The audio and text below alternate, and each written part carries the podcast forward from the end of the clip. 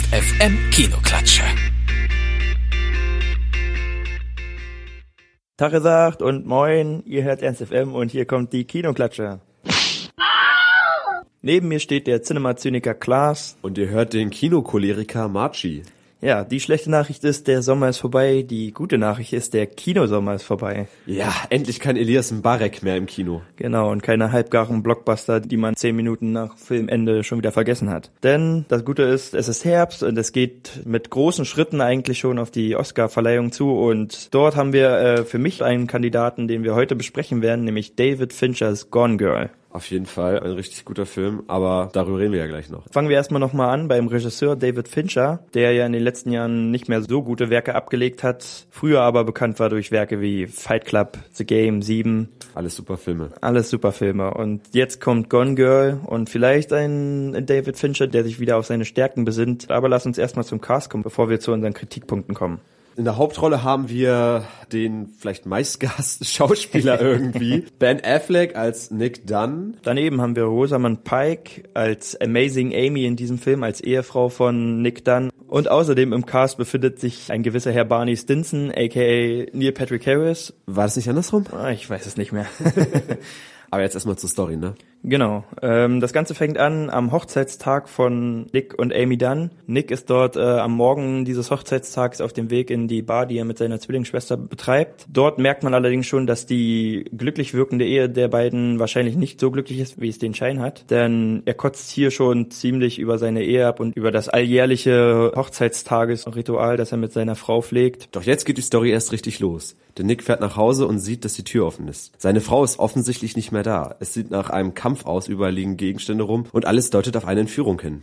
Daraufhin verständigt er die Polizei, die allerdings schon bei der Beweisaufnahme feststellt, dass es einige Ungereimtheiten gibt am Tatort und damit beginnt eine Spirale, die immer mehr die Frage stellt, ob Nick dann hier Opfer oder Täter ist in diesem Fall. Und vor allem die emotionale Distanziertheit von Nick in dieser Situation wirft immer noch mehr Fragezeichen bei Ermittlern und später auch in der Öffentlichkeit aus. Ja, und das können wir eigentlich am meisten der Idealbesetzung zugute schreiben. In diesem Fall ist nämlich mir wirklich Ben Affleck eine Idealbesetzung für ja, eine Rolle. Perfekt. Er passt einfach wirklich perfekt in diesen Film. Denn es geht darum, wenn man, wenn man zehn Leute fragt, was sie denn von Ben Affleck halten, dann sagen neun Leute, dass sie ihn nicht leiden können und der zehnte fragt, ob das nicht mit Damon ist. Er wirkt halt auch außerhalb eines Films eher so wie der arrogante Schnösel, so. Er hat schon so diese Ich bin gerne ein Arschloch-Aura. Ja, okay. Und er passt damit halt perfekt in diesen Film rein, denn genau. es geht darum, dass man sich selbst die Frage stellt, ist jetzt Ben Affleck, ist jetzt Nick Dunn in diesem Film das Opfer oder der Täter? Er, ist ein Arschloch, aber das... Das unterschreibe ich. Genau, aber das weist nicht, ob er Täter oder Opfer ist hier. Ja, das ist vor allem gut, wenn man unsere nächsten, unser nächstes große Lob quasi anguckt, nämlich dieser Film ist quasi in drei Teilen zu sehen. Ja. Das ist total genial einfach nur, weil man immer wieder von fast jeder Figur ja. so die Motive anzweifelt. Ja. Es gibt hier wirklich Paradigmenwechsel in diesem Film, die wirklich nochmal alles umschmeißen und man hat eine neue Ausgangsposition. Es ist also, dieser Film hält sich nicht nur an dieses einfache Rätsel- und Lösungsprinzip und das ist, das macht Spaß, weil der Film geht sehr lange, aber ich habe in diesem Film äh, in keiner Minute eigentlich Langeweile gehabt und gedacht, dass das jetzt übertriebene Längen sind. Ja, also ich stimme dir großteils zu, aber ich muss sagen, also an manchen Punkten, so ein, zwei, dreimal im, im Film, hatte ich schon das Gefühl, jetzt ist auch langsam mal, jetzt könnte ja auch mal wieder der Spannungsbogen ein bisschen hochgehen. Da hätte ich mir manchmal ein bisschen mehr Kürze gewünscht, fast ah, schon. Ich fand das in keiner Minute belastend.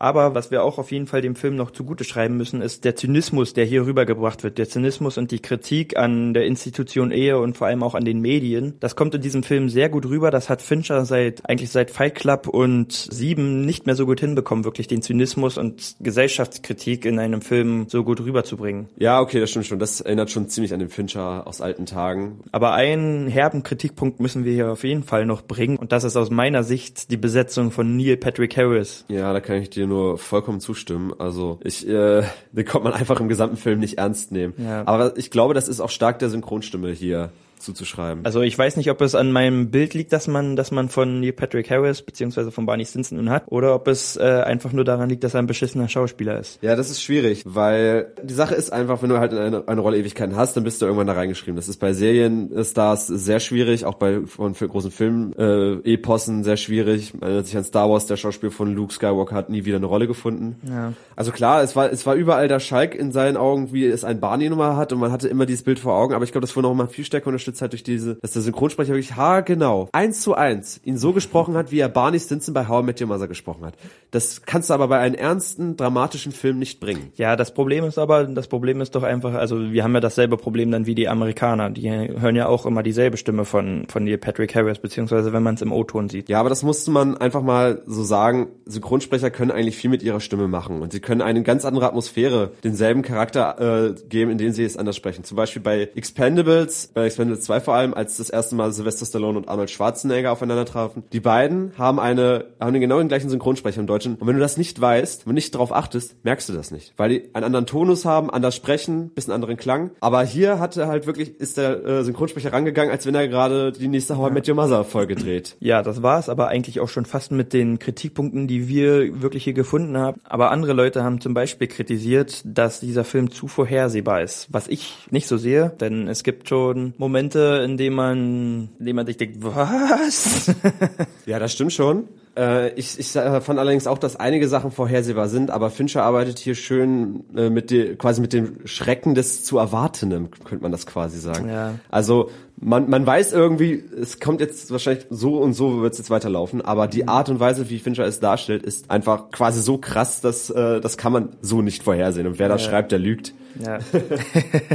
und ansonsten hatten wir noch einen, äh, noch den Kritikpunkt habe ich noch rausgehört, dass hier viel mit Stereotypen gearbeitet wird. Zum Beispiel die Talkshow-Moderatorin oder Oh ja. Nick Dunn als Ehemann, der halt lieber Fußball guckt, anstatt seiner Frau zuzuhören. Dass, dass hier viel mit Stereotypen gearbeitet wird, die auf Dauer nerven, war hier der Kritikpunkt. Also ja, es wird mit Stereotypen hier auf jeden Fall gearbeitet. Genau, aber, ich denke, aber ich denke, das ist nicht immer schlecht eigentlich, weil es geht doch darum, man muss nicht jede, man muss nicht jede Rolle einzigartig machen, denn so läuft es nun mal nicht. Denn es gibt nun mal viele Stereotype da draußen, deswegen sind es Stereotype. Genau, also ich finde auch, dass Stereotypen einfach ins Kino, in den Film gehören, Genau. weil Film und so möchte ja auch immer ein bisschen Bezug zum Leben haben und Stereotypen haben nun mal ihren, irgendwo schon eine gewisse Basis quasi, eine, eine Grundlage. Und gerade wenn man Gesellschaftskritik hier ausführen will, zum Beispiel an den Medien, dann muss man mit Stereotypen arbeiten. Dann können wir auch schon überkommen zu unserer Bewertung.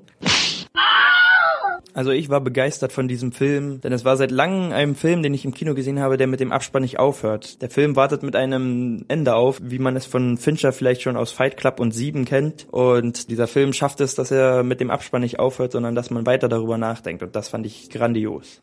Ich gebe dem Film also glatte neun Sterne und eine Klatsche, die hier nicht David Fincher zu verantworten hat, sondern eine Klatsche für Neil Patrick Harris, für Barney Stinson. Ja, also ähm, ich kann mich dir nur anschließen, es ist ein herausragender Film mit einem so ernsten, äh, einer ernsten Stimmung, wie ich es schon lange nicht mehr erlebt habe, was ich echt super fand. Ich gebe dem Film allerdings nur achteinhalb Sterne. Erstmal die Klatschen, also eine, eine richtig, richtig fette Klatsche für halt Neil Patrick Harris. Vielleicht auch in dieser großen, fetten Klatsche noch eine kleine enthalten für den Synchronsprecher, äh, aber vor allem noch ein, einen kleinen Klapser so auf die Wange von David Fincher, so wegen diesen, äh, wegen den teilweise doch ziemlich ab, ziemlichem Abflauen des Spannungsbogens. Ich hätte mir da manchmal mehr Action erhofft, aber auf jeden Fall ein Os- Oscar-Kandidat.